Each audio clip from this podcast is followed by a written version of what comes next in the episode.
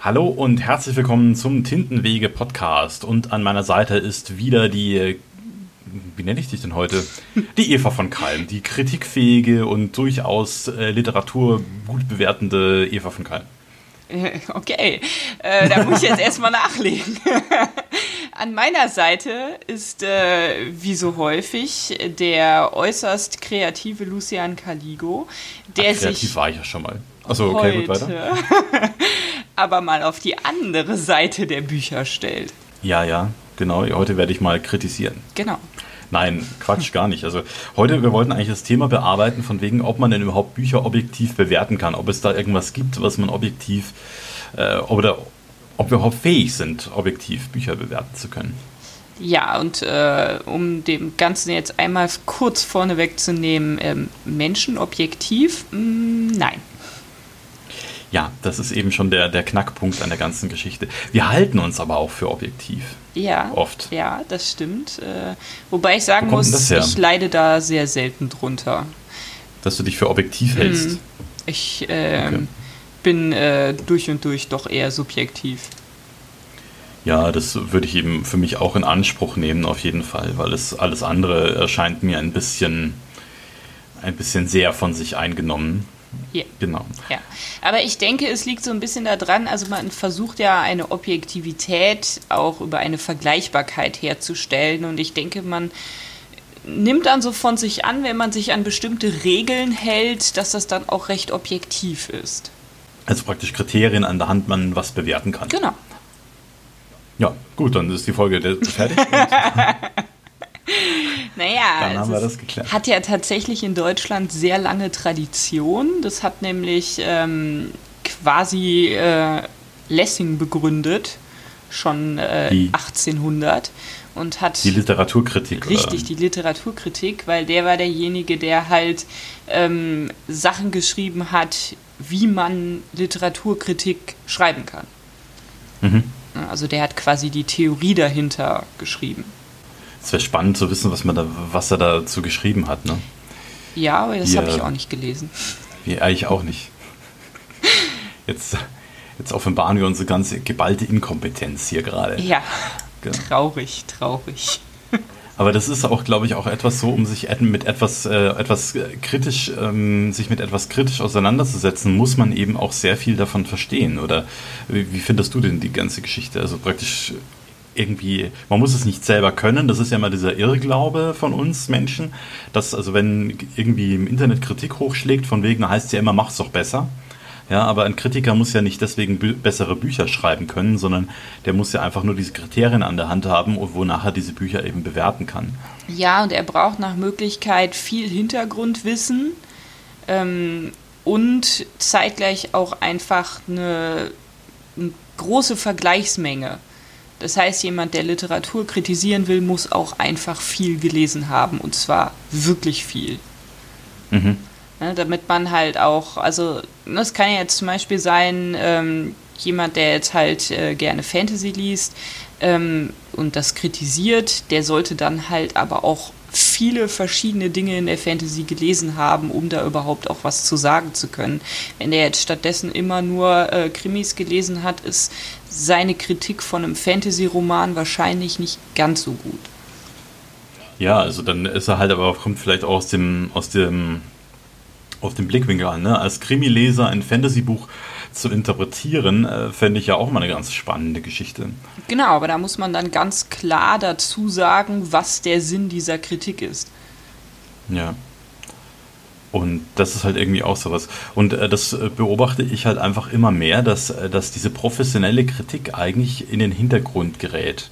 Und dass wir, dass äh, vor allem Buchblogger, ähm, Booktuber, also es sind ja im Grunde sind das auch äh, Buchblogger halt nur im Internet, dass sie das Buch in die Kamera halten auf YouTube und dann darüber sprechen und ihre Meinung sagen oder auf Amazon diese ganzen Rezensionen, die geschrieben werden, das sind ja im Großen und Ganzen sind das ja keine professionellen Kritiker mehr, sondern das sind einfach Privatpersonen, die Freude daran haben oder auch nicht, je nachdem, wie die Kritik ausfällt. Und äh, die bewerten dann ein Buch Ja, aber es oder so. ist, ähm, genau so ist es. Das zeigt sich natürlich auch, also früher konnten Literaturkritiker durchaus davon leben, dass sie Literaturkritiker waren. Ne, die haben dann mhm. halt letztendlich in Fachzeitschriften oder in Zeitungen veröffentlicht. Ähm, aber auch da ist die Literaturkritik Sparte halt immer kleiner geworden und kleiner geworden, hat sich alles halt mit äh, Musik geteilt, mit Filmkritiken geteilt, mit ähm, Videospielkritiken tatsächlich auch, so dass halt die Buchbranche in der Zeitung im Feuilleton halt immer weiter zurückging und gleichzeitig kamen halt die Buchblogger übers Internet halt äh, mehr hoch. Ich frage mich aber ehrlich gesagt, ob, das, ob sie sich nicht selber abgeschafft haben, ne? um mal dieses, dieses äh, Zitat zu bemühen von diesem, egal. Und, und zwar dadurch, dass sie sich halt einfach mit äh, Literatur beschäftigt haben, die einfach den, den Mainstream nicht wirklich interessiert. Ja. Also das ist eben so etwas. Ne? Also meine Mutter ist ja auch eine sehr, äh, eine, eine Vielleserin und auch eine Schnellleserin. Ich sage immer so, so die Säulen der Erde, so in drei bis vier Abenden ist sie da durch mit so einem Buch. Und äh, die sagt auch, sie liest eigentlich nichts, was in Verdacht steht, irgendwie Hochliteratur zu sein. Ja, und äh, das ist ja dann auch so, dann liest die, würde sie wahrscheinlich eine Literaturkritik im Feuilleton ja nur deshalb lesen, um zu wissen, um welche Bücher sie einen Bogen machen muss. Und das kann ja nicht Sinn und Zweck der Sache sein. Ja, aber das, ne, da sind wir so ein bisschen an dem Thema dran, dass äh, manche Literatur in Deutschland halt höher eingestuft wird als andere. Wir hatten es ja mhm. schon mal vor vielen, vielen Folgen, dass die Fantasy-Literatur jetzt ja nicht gerade als Hochliteratur gilt. Ähm, ja. Über die Buchblogger wird das so ein bisschen aufgebrochen. Ne? Also die haben halt einfach ähm, ähm, eine größere Bandbreite an Sachen, die sie lesen und die sie dann halt auch rezensieren. Es gab ja vor, vor, vor Jahren hat der Florian Jung von Creepy Creatures Reviews YouTube-Kanal hat eine Dokumentation darüber gemacht, über die Fantasy-Literatur. Und da hat er eben auch einen Menschen von dem literarischen Quartett aus dem ZDF äh, besucht ne, und äh, denen halt ein paar Fragen dazu gestellt. Und deren Hauptkriterien bei einer Geschichte war eben nicht der Plot oder die Handlung oder sowas. Äh, die haben eine, eine, den Wert einer Geschichte anhand der Sprache bemessen. Also so habe ich es zumindest im Kopf, dass es halt für ihn wichtig ist, dass die Worte gut gewählt sind und lauter solche Geschichten. Also praktisch was man eher als, ähm, wenn man aus der Unterhaltungsliteratur kommt, eher als einen Rahmen betrachten würde und nicht als den Inhalt. Und für ihn war halt der Rahmen wichtiger als, als der Inhalt an sich. Und äh, Fantasy hat ihm das halt nie geboten oder beziehungsweise äh, er wirkte auch in dem Interview eher so, als hätte er sich damit auch nie wirklich befasst, sondern das einfach nur aus Prinzip abgelehnt. Und das, ja. Aber es ist halt auch so ein bisschen, wenn man sich so die Jahreszahlen der Leute anguckt, die da zum Beispiel in so einem Literaturquartett gesessen haben, ähm, dann hängen die, glaube ich, noch etwas mehr der älteren Literatur an, als Sprache vielleicht ja wirklich noch ähm, recht wichtig war oder, oder also sie ist ja heute mhm. immer noch wichtig, ne? Das kann man ja so nicht sagen, aber wo die Sprache wahrscheinlich einfach auch noch eine andere war. Die Sprache hat sich ja seitdem halt auch deutlich anders entwickelt. Mhm. Ja, ich habe halt auch das Gefühl, also, dass diese herzliche Leichtigkeit, die manche Bücher an den Tag legen, halt für viele äh, gerade im, im, deutschen, äh, deutschen Metier halt so schwierig ist, weil äh, der Deutsche, der, der ist ernst und das muss schwer sein und am besten darf es auch noch nicht jeder verstehen und äh, deswegen, äh, das, das darf nicht, das darf keine Leichtherzigkeit drin aufkommen. Und deswegen auch, dass die Literaturkritik sich damit äh, dahingehend nicht damit beschäftigt hat, mit Literatur, die leichter war. Ja, das kann durchaus sein.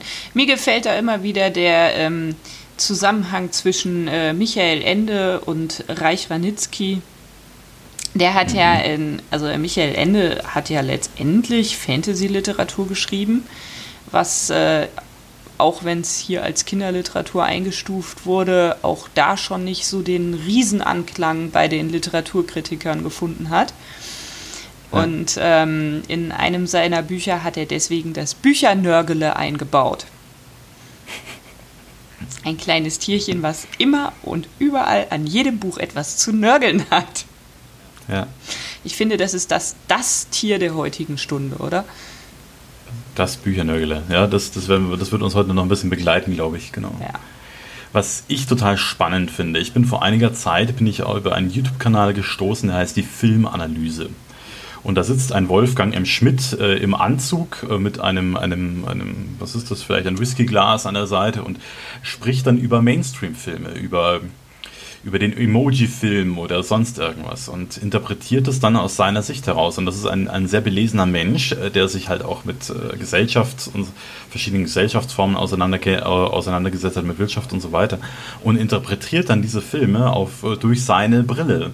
Und was da hinterher bei rauskommt, finde ich immer so spannend, wie das wie er äh, manche Filme dann total de dekonstruiert sozusagen und dann ähm, zeigt, was da eigentlich für ein Weltbild dahinter steckt.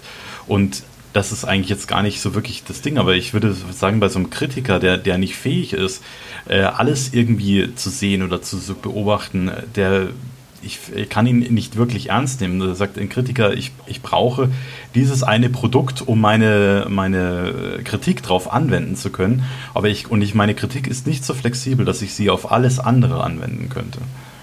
Und das finde ich, äh, fand ich so, finde ich so spannend. Also ich kann das äh, sehr empfehlen, die, die Filmanalyse auf YouTube mal anzuschauen. Da gewinnt man neue Einsichten. Zumindest ging es mir so. Sofern man gut damit leben kann, wenn Filme auseinandergenommen werden. Ja, also genau. Das ist manchmal ist das gefährlich. Also ne, manchmal mag man ja einen Film so wie er ist und möchte gar nicht mehr darüber wissen. ja, dann ist man halt eben sehr naiv. Das ist ja auch nichts Schlechtes. Das geht mir auch ab und zu gerne so ein bisschen ab, wenn ich ins Kino gehe. Dass ich halt dann irgendwie immer schaue, ja, wie wird die Figur eingeführt, wie wird die aufgebaut, hat die einen richtigen Plot, kommt die ordentlich zur Geltung, äh, was sagt das aus und so weiter. Und äh, so einen Film naiv zu gucken und einfach nur zu schauen, äh, das, das geht mir ab und zu ein bisschen ab. Aber und deswegen, also da ist immer irgendwie der Analyseapparat bei mir im Kopf ist immer an und äh, deswegen, also finde ich das natürlich schön, auch diese Filme, die man früher gern gesehen hat, so leicht, die so leichtherzig wirken. Äh, da, das möchte man sich natürlich nicht zerreden lassen. Ja, ja du darfst dein Autorenhirn gelegentlich ausschalten. Ja, klar. das äh, ist manchmal schwierig, gerade wenn man irgendwie so richtig drin ist. Das geht einem ja auch beim Bücherlesen so, dass man dann äh, anfängt, ah, wie macht denn das? Ach, das ist hier so und äh, mh, so, ah ja, mhm. so ist das Ende des Kapitels, ja, da ist der Cliffhanger, ja. Ähm, ja, nimmt einem manchmal etwas die Freude. Das ist richtig, aber das ist halt dann die Berufskrankheit sozusagen. Ja. Genau. Nein, ich finde Und. einfach auch, was an der heutigen Welt so ein bisschen ist, so wie es jetzt ist mit den verschiedenen Bloggern. Es ist ja auch ganz spannend, dass es subjektiver geworden ist. Mhm. Na, also ich meine, klar, unser Thema ist, äh, kann man objektiv ein Buch bewerten, aber es ist ja tatsächlich durchaus so, dass es ja auch gewünscht ist, dass es subjektiver ist. Das, die, das Problem ist halt, wenn es nicht durchkommt, dass es subjektiv ist. Also wenn man äh, praktisch, angenommen, man hat jetzt irgendwie einen Buchblogger, man sucht nach einem bestimmten Buch und man kennt den Buchblogger nicht wirklich. Und man weiß nicht, wie der tickt. Und äh, dann äh, sieht man diese Kritik von ihm und denkt sich, ja, das ist halt eigentlich so eine, wie eine Rezension bei Amazon eigentlich. Du weißt ja nicht, wer dahinter steht, wer das geschrieben hat und äh, was er schon alles gelesen hat und was für einen Background er hat. Und vielleicht triggert das Buch ja in ihm irgendwie eine schmerzhafte Erfahrung aus der Kindheit, wer weiß, ja. Und deswegen findet er das ganz schlecht. Und äh, du weißt nicht, was dahinter steht. Und das, äh, diese Transparenz finde ich halt interessant, bei, gerade bei äh, bei Booktubern oder sowas, du kennst, also wenn du die länger verfolgst, du kennst eigentlich deren Persönlichkeit durch das Video, wie sie sich darstellen und so weiter. Und du weißt, bin ich mit dem so ein bisschen auf einer Schwingungsebene oder nicht. Und wenn dem was gefällt, wird es dann mir gefallen oder eben nicht. Das ist halt die Sache. Ja, das ist auch tatsächlich ein ganz wichtiges Kriterium. Und ich glaube, das gilt auch für jegliche Literaturkritik. Ähm, also sprich auch über die ähm, ursprüngliche Form der Literaturkritik es muss mir ja was bedeuten, also die, die Kriterien, die angelegt werden, müssen mir ja auch irgendwie was bedeuten. Mhm. So, weil wenn jemand nach Dingen kritisiert, wir hatten es eben schon, da wird dann irgendwie nur die Sprache kritisiert ähm, und das steht im Vordergrund, aber mir ist das vielleicht gar nicht wichtig. Ich bin eher jemand, der halt primär auf Inhalt guckt, dann ist diese Kritik ja auch nicht die richtige für mich.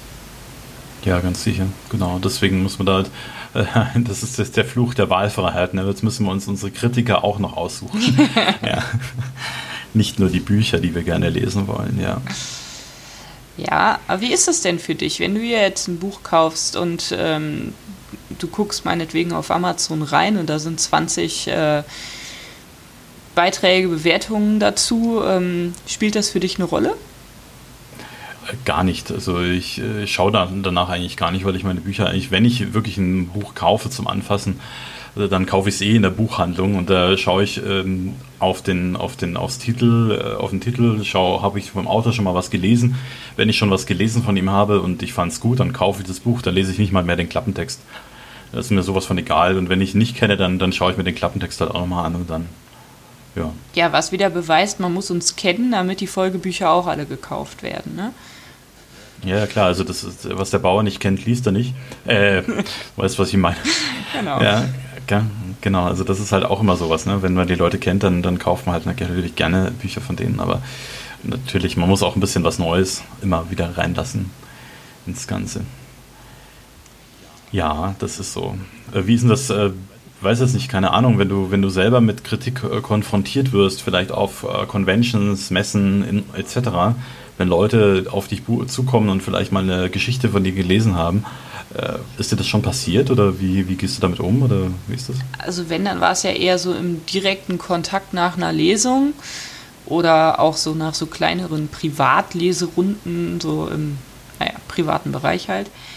Mhm. Ähm, also ich finde immer äh, Kritik, die äh, grundsätzlich äh, von zu netten Leuten ist, sowas wie, oh, das war ganz toll, hilft einem natürlich nicht. Ja. Ähm, man braucht schon irgendwie ein bisschen was, was tatsächlich halt auch irgendwie auseinandergenommen wird. Und dann muss man sich, denke ich, da einfach als Autor von befreien, dass einen irgendetwas stört, was der andere sagt. Also das ist ja so erstmal wenn jemand etwas Negatives zu der Geschichte sagt, ist ja der erste Reflex erstmal irgendwie eine Abwehrhaltung oder irgendwie dagegen zu argumentieren. Aber das ist ja. doch so und so gemeint. Das ist so erstmal so der, mhm. der erste Reflex. Ähm, ich weiß noch, mir hat mal jemand gesagt, ähm, ja, du schreibst ja eher so märchenhaft und äh, so im Mainstream wärst du überhaupt nicht aufgehoben. Mhm. Wo dann so mein erster Impuls war zu sagen, hör, ähm, du kennst doch noch gar nicht meine ganze Bandbreite. du weißt ja gar ja. nicht, was ich alles kann und was ich alles drauf habe. Ja. Nur weil du hier irgendwie drei Geschichten von mir gehört hast. Mhm. Ähm, letztendlich hat er das natürlich gar nicht böse gemeint, ne? So, das, ja. das ist ja. Kann vielleicht sogar ein Kompliment gewesen sein, wenn er einer ist, der den Mainstream nicht so wirklich Tatsächlich mag, ne? ist es so einer. Mhm. Ne? Aber der, der erste Reflex war erstmal so, oh, ich muss das jetzt mal hier ne, aus der Welt schaffen. Und aber man argumentiert automatisch immer dagegen, ja. egal was man sagt, was, was der andere sagt. Selbst Lob und Anerkennung, das musste ich irgendwie echt lernen, das, das, das zu, einfach zu akzeptieren. Ja? ja. Und nicht so dagegen zu akzeptieren, äh, zu sagen, ja, aber so gut wie du mich beschreibst, bin ich ja gar nicht. Ja? Also das, das ist etwas, das geht mir heute noch so teilweise, dass ich da teilweise äh, stolper, wenn, wenn mir jemand sagt, hey, das war total toll. Ja. ja, das geht mir immer so, wenn ich mit dir über meine Geschichten spreche. Arg viel Lob ähm, ist auch schwierig. Mhm. Ähm, na, man muss aber, denke ich, eine Kritik, egal ob jetzt im positiven oder im negativen Sinne, oder meistens sind sie ja irgendwie durchmischt, erstmal annehmen. Das ist gar nicht so leicht. Ja, Finde ich auch. Also ich bin ja, dadurch, dass ich jetzt jede meiner, jede meiner Bücher Leserunden mache, bin ich ja häufig mit, mit äh, Kritik äh, konfrontiert. Und auch teilweise mit ganz, ganz witzigen, witzigen Geschichten. Also, wo ich mir denke, da finden Leser Sachen, wo ich mir denke, ja, aber ist das jetzt wichtig? Ja, und äh, da müsste ich jetzt mal Beispiele bringen. Vielleicht eine, eine eins war total, hat mich total amüsiert schon fast. Und zwar ist es so, dass äh, die kommen in dem Buch äh, Legenden von Trapland Ants kommen sie auf eine alte äh, Wasserfarm, die äh, ist in der Steppe so und da wird halt Wasser äh, gezogen aus der nachtfeuchten Luft.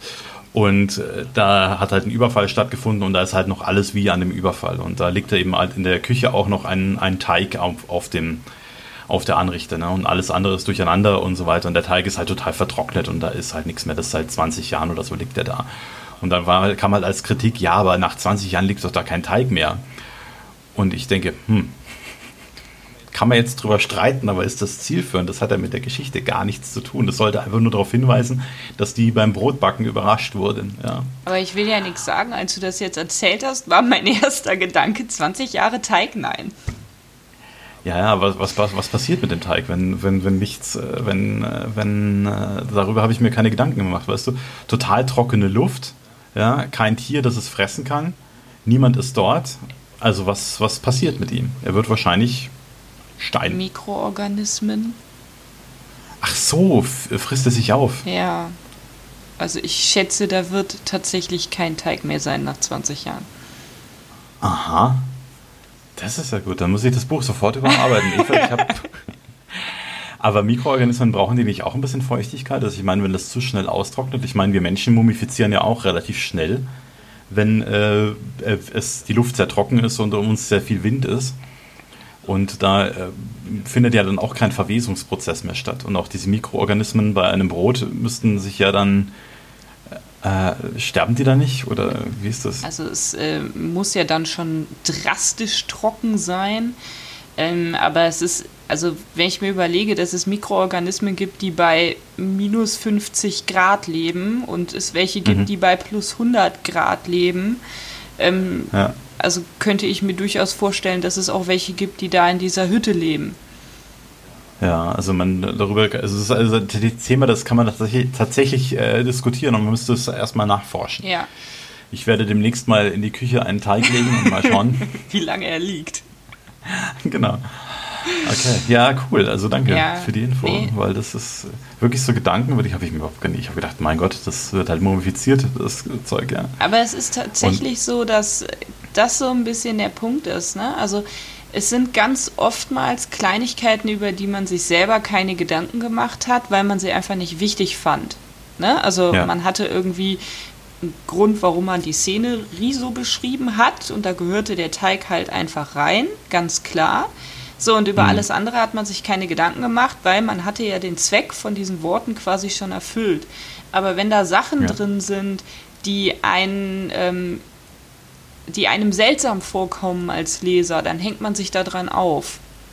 Ja, also mhm. wenn halt ähm, Dinge sind, die einem so nebenbei als unlogisch aufstoßen, einfach nur beim ja. drüberlesen, dann fallen die auf und dann stören die.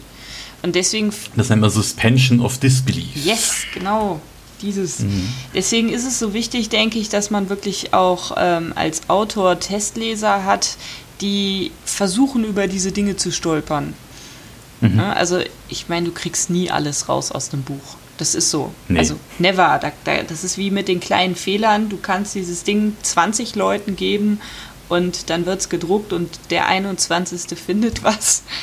Ja. Ähm, aber man sollte halt versuchen, dass möglichst wenig Dinge drin sind, die stören, es sei denn, die Dinge sind darauf angelegt, dass sie stören.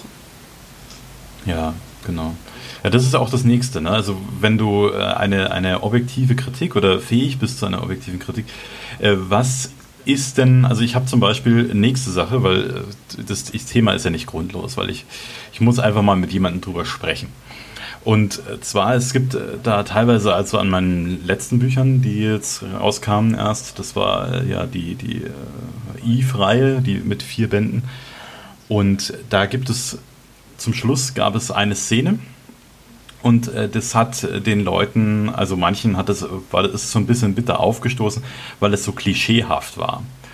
Und jetzt ist aber der, die Geschichte so, also der, der Bösewicht, um den es ging, der war eben so angelegt, dass er alle Klischees erfüllt, sogar von sich aus. Der hat selber von sich aus gesagt, dass er alle Klischees erfüllen will, äh, die einen Bösewicht ausmachen. Und das ist halt irgendwie so, wo man denke, ja, aber das war ja inten also auf der einen Seite kann ich das verstehen, wenn einem das stört. Mhm. Ganz klar. Aber kann ich es noch kritisieren, wenn es, wenn es gewollt ist? Ja, also letztendlich kannst du alles kritisieren. Ja, ja das ist schon klar, aber ähm, ergibt es noch Sinn? Also du weißt schon, was ich ja, meine. Ja, ich weiß, was du meinst. Also es ist tatsächlich ja. so, ähm, nicht jeder liest ja eine Geschichte gleich. Ne? Also genau hm. genommen ist es ja eher umgekehrt. Jeder liest ja eine Geschichte unterschiedlich. So, und ja. ähm, dann kann es halt sein, dass manche sagen, boah, der hat es da drauf angelegt, dass da alle Klischees erfüllt werden. Ich gucke jetzt mal, boah, ob er es schafft. Ja, der fiebert Aha, quasi, genau, so rum ging der, der fiebert quasi mit dir mit. Hat er das ja. Ziel erreicht? Ja, mhm. so für den wird wahrscheinlich, wenn die Klischees alle schön erfüllt sind, am Ende da stehen, boah, geile Nummer, Ziel voll durchgezogen, ja, hat hier den Lauf bis zum Ende gemacht, Super. Ja. Der nächste Leser wird sich aber vielleicht gedacht haben, hey, ich lese hier jetzt eine Geschichte, vielleicht kennt er schon den Autor, ne? Gefällt mir sonst immer ganz gut, lese ich jetzt. Hm, also der sagt zwar, er will alle Klischees erfüllen, aber ich bin da jetzt nicht so der Fan von, dass da die Klischees alle erfüllt werden. Macht er das mhm. jetzt wirklich? Gott, er macht das wirklich bis zum letzten. Naja. Ja gut, also am letzten äh? kommt dann schon dieser, dieser Bruch mit den Klischees ganz klar. Und das wurde dann auch wieder von, der, von meinen Kritikern auf äh, Lovely Books, wurde es dann auch wieder so als, als, äh, als positiv gewertet. Aber der Weg dahin fanden sie halt nicht, äh, nicht so ja. gut. Und das aber, aber das habe ich halt einfach gebraucht, um dieses Klischee mit diesem harten Cut zu brechen. Genau, aber es ja. gibt Leute, die finden sowas gut und die finden die Intention dahinter gut und deswegen gefällt denen das auch. Und dann gibt es aber Leute, die wollen einfach nur eine Geschichte lesen und die stört das dann. Und deswegen hm. finde ich, ist diese Kritik tatsächlich berechtigt. Es ist ja letztendlich, kann ich, bevor ich ein Buch gelesen habe, ja nicht sagen, ob mir das Buch gefällt oder nicht. Mhm. Ja, so, ich lese es also und stelle am Ende fest, ja, ich habe zwar verstanden, was der Autor machen wollte, aber es gefällt mir halt nicht. Ja, das, das kann man ja, das kann man ja machen. Aber ist es dann halt, äh, das ist halt dann, ist es halt, äh, kann man da trennen, meinst du, zwischen Geschmack und zwischen Kritik? Nein. Also weil ein, Posit ein Kritiker kann ja sagen, ich finde also schon, also ein, ein professioneller Kritiker müsste tatsächlich an der Sache, äh, an dem Punkt trennen können und sagen, okay, der Tr Film trifft nicht meinen Geschmack, aber ich sehe, was er will, das funktioniert und das hat, äh, das hat er wirklich auch gut gemacht. Ja. Oder ist ein professioneller Kritiker wäre dann auch so, dass er sagt, nö, also wenn es mir nicht schmeckt, dann, also gerade ein Restaurantkritiker zum Beispiel, wenn es mir jetzt nicht schmeckt, auch wenn es total gut gemacht ist, dann dann ist es nichts. Also ich weiß nicht. Ich denke, man müsste halt zwei verschiedene Teile in so eine Kritik einbauen. Nur wie du schon gesagt hast, das war jetzt Lovely Books. Mhm. Das sind letztendlich alles Menschen, die einfach Bücher gerne lesen und ähm, sich über ein Buch freuen, was sie rezensieren können und dann halt das Buch rezensieren. Ähm, ja. Da werden keine Maßstäbe angelegt, da gibt es keine Bedingungen für so eine Kritik. Es ist halt eben keine in dem Sinne professionelle Kritik, sondern es ist das, was wir heutzutage halt öfter haben, nämlich halt eben eine subjektive Einschätzung des Ganzen, die durchaus einen objektiven Anteil hat, sehr häufig, wo so ein bisschen beschrieben wird, der hat das und das gemacht und das ist so und so aufgebaut und das war, fand ich gut und das fand ich schlecht. Aber letztendlich ist es am Ende eine subjektive Bewertung. Ja, Genau, nee, das ist ja dann prinzipiell so. Also ich habe das den Menschen auch nicht übel genommen. Ich kann das ja durchaus verstehen. Es gibt auch Bücher, die kann ich, die mag ich halt einfach nicht, aber das ist halt einfach so intendiert. Äh, da weiß ich ja auch, wie das ist. Also deswegen. Also und das, meine Bücher sind ja deswegen nicht schlecht bewertet worden. Die haben das einfach nur angemerkt. Genau. Ja, also deswegen mal davon abgesehen. Ja. Aber das war einfach so, so eine Sache, wo ich mir gedacht habe, hm, ja. Ja, also mir ging das tatsächlich bei Das Parfum so, als ich das früher mal in der Schule lesen musste. Das Buch okay. ist ja prinzipiell nicht schlecht geschrieben. Das hat auch, also so gerade so im Nachhinein, wenn ich mir das jetzt heute so überlege, ja eigentlich eine ganz interessante Zielsetzung halt, ne? Ich, ich lasse alles über Gerüche laufen. Mhm. Für mich war dieses Buch ähm, hochgradig furchtbar, weil ich mhm. mit Gerüchen nicht viel anfangen kann. Also ich. Weil du nicht gerne was riechst oder weil du sehr geruchsempfindlich bist? Weil ich tatsächlich sehr unempfindlich bin mit meinem Geruch. Ah, okay. Also ich rieche sehr schlecht. Ähm, mhm. Ich habe ganz oft das Problem, dass ich Gerüche nicht auseinanderhalten kann. Also mhm. wenn, wenn du mit mir jetzt eine Parfümprobe machen gehst, äh, dann unterscheide ich klar nach gefällt mir oder gefällt mir nicht. Aber wenn dann irgendwer anfängt und sagt, ja, das riecht nach Vanille oder das riecht nach, äh, hast du nicht gesehen, dann bin ich raus. Und es stört mhm. mich dann tatsächlich auch. Also sobald der Geruch zu intensiv wird, stört es mich, weil ich damit nichts anfangen kann. Mein Gehirn kann das einfach nicht verarbeiten. Mhm. Und ähm, deswegen war dieses Buch für mich absolut furchtbar. Mhm. Ja, und das ist ja jetzt letztendlich, also objektiv war das Buch wahrscheinlich gar nicht schlecht und trotzdem ist das absolut unten durch. Mhm. Ne, und das hängt halt auch eigentlich nur an dieser einen Sache ja. die der Autor höchstwahrscheinlich ja absichtlich da reingebaut hat. Ja, aber sonst, sonst wäre es wahrscheinlich nicht drin. Ne? Also das ist ja auch das Nächste. Genau. Also ich habe halt auch den Eindruck, es, es gibt halt, man kann, gibt es denn objektive Kriterien, die man einfach so anwenden kann an Bücher zum Beispiel? Das Handwerk, kann man das Handwerk wirklich beurteilen an einem Buch? Das frage ich mich nämlich auch immer. Weil wenn ich ein Buch lese, das jetzt äh, zum Beispiel äh, das sehr naiv geschrieben ist und ich denke, ja, also gut, das ist jetzt irgendwie die Charaktere so ein bisschen platt und so weiter, kann aber alles vom Autor ja auch gewollt sein. Also was bedeutet das für mich? Also das ist so die nächste Frage, die ich so in mein, auf meinem imaginären Zettel habe. ja, es ist letztendlich ist natürlich, ne, wir haben ja eben schon mal irgendwann gesagt, man muss natürlich die Kritik raussuchen, die einem selber auch irgendwie zu, also zuspricht, ne, die einem passt. Ähm, ich persönlich finde, wenn Charaktere zu platt sind, also wirklich platt sind, dann fehlt einem solchen Buch halt Tiefe und das ist völlig egal, ob das ein Kinder-, Jugend- oder ein Erwachsenenbuch ist, das geht nicht. Okay. Also, wenn ein Teil der Charaktere gut ausgebaut ist, reicht es ja schon vielleicht schon wieder. Oder wenn es halt Nebenfiguren gibt, die als extra flach angelegt sind, ja, wo man mhm. aber auch merkt, dass der Autor das beabsichtigt hat, wo man vielleicht aber auch deshalb unterscheiden kann, weil ein anderer Charakter halt richtig rund ist, also richtig tief ist. Mhm. Ja, wo man ja. dann also merkt, okay, dieser eine da, der ist absichtlich so gebaut, dann kann das natürlich gut wirken. Aber wenn jetzt das gesamte Buch quasi einfach flach ist, dann wird es natürlich schwierig. Mhm. Und ich glaube schon, dass es dann so ein paar Merkmale gibt, wenn auch sehr wenige, die man durchaus auf jedes Buch und auch auf jedes Genre anwenden kann. Mhm. Ja, denke ich auch, denke ich auch, genau. Ja, das ist immer so diese Sache. Also zum Beispiel mich äh, nervt äh, zum Beispiel, wenn es äh, schlecht geschrieben ist. In, äh, also es gibt natürlich Sachen, die die die also was ist schlecht geschrieben? Ne? Das ist halt immer noch die Frage. Aber es gibt manche Worte oder, oder so, so, so Satzkonstruktionen, mit denen kann ich einfach nichts anfangen. Also was ich zum Beispiel als, als, als Beschreibung einer Rede oder so, wenn einer nur sagt, wenn er steht, schnauzt oder sowas, das habe ich jetzt letztens in, im, äh, was ist letztens, das ist schon wieder ewig her, in einem Buch, das du mir mal empfohlen hast, äh, im Deutsch heißt es, glaube ich, das Lied der Dunkelheit, im Englischen The Painted Man, ne? und da würde ich halt der Übersetzer äh, das ankreiden, dass das irgendwie so ein bisschen schwach ist. Und äh, da steht halt dann, schnauzte er. Und dann denke ich mir, schnauzt er ihn jetzt an oder was ist das oder was bedeutet das? Oder eine andere Redung, er prallte zurück. Ja, also nicht, dass er von irgendetwas abprallte, sondern da kommt ihm einer wütend entgegen und dann prallte der andere zurück. Und das sind solche Formulierungen, die sind vielleicht, vielleicht gibt es die oder so, aber ich finde sie persönlich nicht wirklich gelungen, weil wenn ich erschrocken einen Schritt zurück mache, dann ist das was anderes, als wenn ich zurückprallte. Und dann muss man halt dann zuschreiben, dass es halt irgendwie, als würde er gegen eine imaginäre Wand laufen oder sowas. Und irgendwie, das ist ja auch nicht sehr gelungen jetzt gerade der Satz, aber äh, verstehst du, was ich meine? Also solche, wenn sowas zuhauf vorkommt, da bin ich dann echt, boah, da bin ich dann echt raus.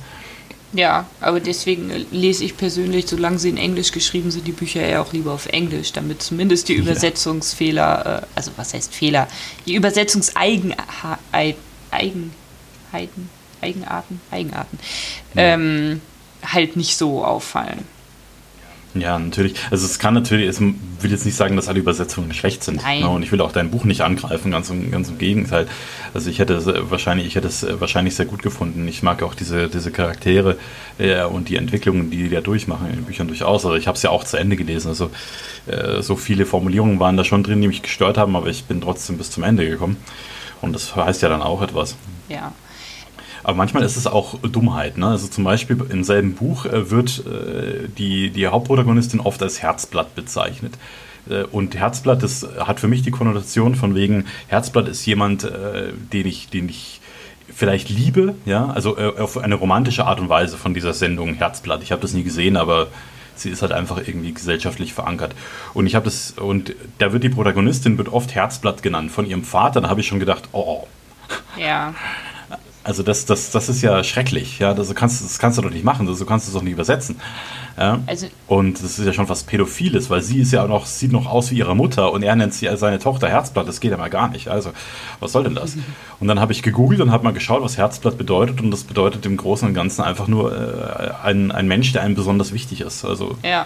der einem sehr nahe steht. Ja? Aber ich hatte es halt in der in so, so falsch abgespeichert. Also, oder beziehungsweise wäre es wahrscheinlich gesellschaftlich auch so aufgenommen. Da hat die Übersetzerin schon gut gearbeitet, aber vielleicht hätte sie ein paar Jahre zurückschauen sollen und na, ich weiß ja nicht, keine Ahnung, aber vielleicht liegt es auch an mir. Ja, ich denke, solche Sachen sind dann tatsächlich subjektiv.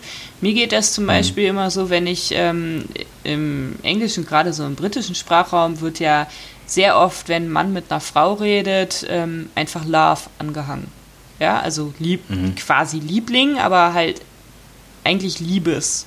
Ja, mhm. und ähm, ich finde, wenn da halt dann die Anrede immer Love ist, das ist für mich dann quasi genau das Gleiche. Da habe ich nämlich so das Gefühl, okay, das sagt man eigentlich nur zu seinem Partner. Mhm. Aber nein, das wird halt auch einfach so verwendet. Ja, so ja. und ähm, und es hat auch vielleicht so ein bisschen was Abwertendes, ne, wenn man jemanden so ein bisschen verniedlicht auf eine Art und Weise. Und das kann es ja auch ja. Noch mit sich bringen. Ne? Also Aber deswegen, also gerade so bei einzelnen Wörtern, da ist natürlich auch viel davon abhängig, was hat man jetzt für eigene Assoziationen zu diesem Wort. Ja, und mhm. äh, wie, wie bewertet man das selber? Und damit ist es dann halt auch schon wieder subjektiv. Also was ich finde, was, was tatsächlich störend ist, ist, wenn ein Buch vor Rechtschreib- und Grammatikfehler nur so strotzt. Hm. Ja, also ich meine, in jedem Buch kommt mal ein Fehler vor, das ist überhaupt gar keine Frage. Auch in meinen eigenen äh, finde ich in jeder Geschichte mindestens einen Fehler, kann ich nicht ändern. Hm. Ist so, ist durch mehrere Hände durchgegangen, ganz klar. Ähm, aber wenn man jetzt auf jeder Seite irgendwie drei Fehler findet, dann wird es dann halt schon schwierig. Ja. Ne? Und wenn man halt, ähm, ich meine, du kennst die Problematik best, selber bestens genug, dann braucht man ja. halt Leute, die da halt drüber lesen. Ganz genau. Eva spielt darauf an, dass ich Legastheniker bin, nur für unsere Zuhörer. Ja. ähm, genau, und mein, meine ersten Gehversuche als Autor waren ja auch sehr fehlerbeladen. Also das, das gerade das Elfenbuch, das war ja mein erstes und das ist ja jetzt mittlerweile in der dritten Auflage und das hat eine eine Fehlerstory hinter sich, das, das möchte ich gar nicht, das ist ein eigener Podcast. Ne? Ja. Und äh, da stimme ich dir aber auch voll und ganz zu. Also, und das war auch immer meine Intention, äh, möglichst wenig Fehler durchrutschen zu lassen. Aber das ist einfach auch klar, dass man, äh, meine Frau und ich, wir sind einfach über die Jahre jetzt einfach professioneller geworden. Und äh, da ist es dann wird es dann schon besser. Aber das ändert nichts daran, dass ich danach auch noch ein Korrektorat drüber laufen lasse. Also ja. Das, was ja auch viele Verlage heute nicht mehr machen. Also die haben ein Lektorat und das war's dann. Ich wollte gerade sagen, ja. und äh, ist, also ich spielte jetzt tatsächlich nicht auf deine Bücher an, ne? sondern es gibt wirklich hier Bücher aus. Nein, weil du gemeint hast, genau, du kennst es ja. Du, du kennst ja. das Problem, ne? wollte ich sagen. Ne? Also Genau, nee. Der Hintergrund ist einfach nur, dann braucht man halt Leute, die es korrigieren und am besten nicht nur einen, sondern mehrere. Und ähm, ich finde es halt schon traurig, wenn halt selbst Bücher aus wirklich großen Verlagen halt vor Fehlern, äh, naja, hier und da und dort und man schlägt eine neue mhm. Seite auf und schon wieder zwei. Ich finde es dann besonders erstaunlich, wenn es ich sie sogar finde, die Fehler. Mhm. Das ist dann schon, das ist dann schon, das ist dann schon arg, mhm. ja. Also das ist was, das fällt meiner Meinung nach in objektive Literaturkritik. Ja, das finde ich auch. Das kann man, kann man durchaus sagen und das kann man auch machen. Und äh, beziehungsweise die, die Leser, dann sollte man auch davor warnen, ja, oder darauf hinweisen. Ja. Oder sowas. Genau. Und ansonsten finde ich halt, also es, es wird vielleicht dann etwas objektiver, wenn man eine Literaturkritik halt quasi in zwei Abschnitte teilt. Erstmal so ein bisschen die Analyse, so wie man das vielleicht auch in der Schule gemacht hat, dass man halt so ein bisschen durchgeht, wie ist das aufgebaut, wie sind die Charaktere, wie ist die Sprache und so weiter und so fort. Und das ist halt quasi der etwas objektivere Teil und danach halt seine subjektive Meinung dazu schreibt. Hm. Und das ist aber, genau. glaube ich, auch was, was halt auch viele Blogger so in der Richtung machen. Ja, finde ich auch. Also wenn man sich halt selber nicht so, wichtig, so wichtig nimmt, also das ist halt auch immer sowas, ne? Wenn man halt meint, man, ich weiß es nicht, der Marcel Reich-Ranitzky, der war, äh, weiß nicht, wie der so drauf war. Ich kenne nur eigentlich diesen einen Auftritt von wegen, ich nehme den Preis nicht an. Und, oder war das war der, ne? Ja. Und, äh, und äh, genau, ich könnte mir halt vorstellen, also gerade dadurch, dass er da an dem Punkt, er sagt, der hat sich wahrscheinlich schon selber sehr, sehr ernst genommen an der ganzen Geschichte und äh, wahrscheinlich auch das, was er gesagt hat, wahrscheinlich als, als pures Gold äh, interpretiert, könnte ich mir vorstellen. Ja, ich, äh, ich habe den immer noch im Kopf, weil ich weiß, dass meine Deutschlehrerin in der Oberstufe den mehrfach zitiert hat. Und mhm. äh, ich damals einfach nur den Namen so lustig fand. ja, so kann es auch gehen. Ne? ja, also ich will dem Mann jetzt auch nichts in Abrede stellen. Ne? Ich kann mir gut vorstellen, dass er einfach wirklich das, was er gemacht hat, dass er das wirklich auch wirklich so gut konnte. Mhm. Und äh, wenn er, vielleicht hat er ja gar nicht dieses riesen Ego, dass ich ihm jetzt hier diagnostiziere aus der weiter Ferne und über den Tod hinaus. Und äh, deswegen, also, und ja. Ja. Klar. Ne, es ist halt letztendlich, muss man eine Kritik halt dahin einsortieren, wo sie hingehört. Also A, wer hm. hat es gemacht? B, aus welchem Anlass hat es gemacht? Und C, mit welcher Zielsetzung? Das ist immer auch eine gute Frage, ja. Und das, das treibt aber auch absurde Blüten. Also ein Autorenkollege von, äh, von mir, äh, wie heißt er gleich wieder? Ich komme jetzt gerade nicht drauf, in mein Namensgedächtnis, wie heiße ich gleich? ähm, nee, und der hat halt dann mal bei seinen, einem seiner Bücher bei Amazon eine Kritik gefunden mit einem Stern, das halt, äh, da stand dann drin, die Geschichte ist super, aber die Lieferung war, äh, kam sehr spät und deswegen ein Stern. Und äh, da kann er natürlich dann auch nichts mehr machen. Ne? Ja. Falco Löffler jetzt, Entschuldigung, Entschuldigung Falco, falls du das hörst. Ähm, und äh, der hat halt gemeint, ja, das, äh, das darf, was, was soll er da noch tun? Ne? Also da, das geht nicht. Also. Was kann er dagegen machen? Ja, man kann halt nichts dagegen machen, man muss es halt so ja. nehmen, wie es ist und darauf bauen, dass derjenige, der sich die Bewertungen anguckt, äh, halt auch reinguckt, warum es einen Stern gegeben hat. Ne? Ja. Also das also mir geht das zumindest so, wenn ich auf Amazon irgendwas kaufe, jetzt auch nicht unbedingt Bücher, sondern irgendwas anderes, dann gucke ich mir ganz gerne die 4-5er an, aber ich gucke mir auch mal ganz gerne so die 1-2er Bewertungen an, um einfach zu wissen, was haben die denn da auszusetzen gehabt. Ne, damit ja. man so ein bisschen so ein durchmischtes Bild hat und ich gehe mal davon aus, wenn man jetzt ein Buch von ihm ähm, da auf Amazon sucht, dass man sich da auch durchliest, ja, was war denn bei der Ein-Sterne-Bewertung so schlecht? Ja, genau. Also das äh, sollte man dann auch tun. Man kann bei Amazon hat man ja verschiedene Möglichkeiten. Man kann da noch anklicken, nicht hilfreich, weil diese Kritik ist genau nicht hilfreich. Stimmt. Und ähm, was man auch, also was, was aber neu ist bei Amazon, und das ist mir auch aufgefallen, ich habe ja bei manchen Büchern habe ich ja auch mal zwei Sterne drauf, eine, eine zwei Sterne, Sterne Bewertung, was ich mir nicht erklären kann. Und dann klickst du da drauf und er sagt, ja, diese Sternebewertung, da, da ist keine, keine Kritik dafür also gibt es keine Rezension dazu, das ist einfach nur eine Sternebewertung. Und das finde ich auch spannend. Also, das ist der neueste Gag bei, bei Amazon. Neueste Gag ist wahrscheinlich auch schon wieder ein Dreivierteljahr her, dass er das angefangen hat, aber das fand ich auch spannend. Also, das, da wird dann Kritik abgegeben oder Kritik, weil, ich, klar, man kann mein Buch schlecht finden, gerne, ja, so, oder meine Bücher. Das ist ja alles okay. Aber ich würde natürlich schon gern wissen, was denn schlecht ist um das äh, zu, zu, zu, damit ich mich verbessern kann oder schauen kann, ob ich mich überhaupt verbessern will oder so. Ja, damit man es erstmal überhaupt einordnen kann. Ne? Was, was genau, wird denn kritisiert? Ist es etwas, was jetzt halt deine persönliche Eigenheit ist und woran du hängst und was du sagst, das ist so quasi so, das ist halt so meins? Das Gesetz. Ähm, ne? Also ich meine, wobei ich auch da hm. finde, auch da ist jeder Autor in einem Prozess, ne? jeder arbeitet an sich, das muss man ja auch ganz klar so sagen. Aber nichtsdestotrotz gibt es ja Dinge, die man in Büchern absichtlich macht. Wir hatten es eben ja schon mal und dann will man sowas natürlich lassen. Anderes ist natürlich total hilfreich. Also es ist tatsächlich so, auch um nochmal auf die Fehlergeschichte zurückzukommen, eins meiner ersten Bücher, hier die kleinen Tom-Geschichten, die waren auch voller Fehler. Ne? Und für hm. mich war tatsächlich die, es gab eine Kritik, wo dann auch drin stand, ja, es sind ja schöne Geschichten, aber ganz ehrlich, äh, wie kann man das veröffentlichen, so viele Fehler?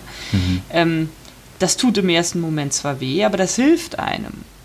Ja, wenn ja. man weiß, oh, äh, ja, habe ich gar nicht drüber nachgedacht. Hatte ich damals auch nicht. Ja, mhm. muss ich ganz klar sagen. Das war somit das erste Buch, was ich gemacht habe. Fand das eine niedliche, tolle Idee. Äh, fertig. Ne? Also da war von Professionalität halt auch noch nichts da. So, und ja. ähm, dann sind solche Sachen halt extrem hilfreich. Nur eine Bewertung, wo einfach nur zwei Sterne sind, da kannst du halt gar nichts mit anfangen. Das ist richtig, ja. Genau, das ist halt auch so meine Schwierigkeit. Aber jetzt können wir natürlich sagen, ja, Amazon ist ja ganz böse. Aber die haben leider halt, das ist ihre Plattform und die haben das Hausrecht und können damit machen, was sie wollen. Ne? Also das ist halt irgendwie, ist halt so. Ja, das kann ja auch durchaus sein, dass sie einfach gesagt haben, hier viele geben die Bewertung nicht ab, weil sie dann hinterher halt noch was schreiben müssen. Ja. Ähm, wir ändern jetzt das System, um es den äh, Käufern ein bisschen einfacher zu machen. So, genau. ne? Also die Politik dahinter kennen wir ja letztendlich nicht. Nein. Aber sie zielt auf Profit. Da bin ich ganz sicher. Kommst du nur auf diese Idee? Ja, komisch. Ein kapitalistisches Unternehmen in einem, im kapitalistischen System. Nö. Nein, wir wollen kein Geld. Wir wollen Äh, kein Geld. Nein, nein, nein. Ein Schelm, wer Böses dabei denkt. Nee. Genau, ja, cool. Eva, gibt es noch irgendwas zu sagen über Kritik? Also, wir haben jetzt ja einige Themen gestreift und man könnte es wahrscheinlich noch viel exakter machen. Aber das sind ja einfach nur mal so ein paar Überlegungen. Ne? Das ist ja auch ein schöner Plauder-Podcast. Das muss ja auch mal Ja, sein. das muss definitiv mal sein und äh, ich finde, dem Büchernörgle ist äh, alles gesagt worden. Genau, ich war auch ein bisschen Rumpelstilzchen, habe mich auch mal beschwert. und, und dann, genau, dann ist gut. Ja, wenn äh, insofern nichts mehr ist, dann bleibt natürlich die übrig, übliche Abmoderation. Wir freuen uns immer über Empfehlungen dieses Podcasts, über Bewertungen, ne? auch äh, Sterne oder Daumen rauf, Da- Daumen rauf, äh, Daumen runter muss nicht, können wir aber würden wir auch akzeptieren, wenn es so ist. Also bitte nicht, dass ihr das jetzt testet da draußen, aber oder eben Weiterempfehlungen des Podcasts. Und ansonsten würde ich einfach sagen, wir hören uns dann in zwei Wochen wieder. Ganz genau so ist es. Und noch kurz dazu, bei dem Daumen runter bitte dazu schreiben, warum. Ja, damit wir das, Das besser ja, genau, damit wir es besser machen können. Ja, das wäre super. Danke. Perfekt. Alles klar und bis zum nächsten Mal. Bis dahin. Ciao.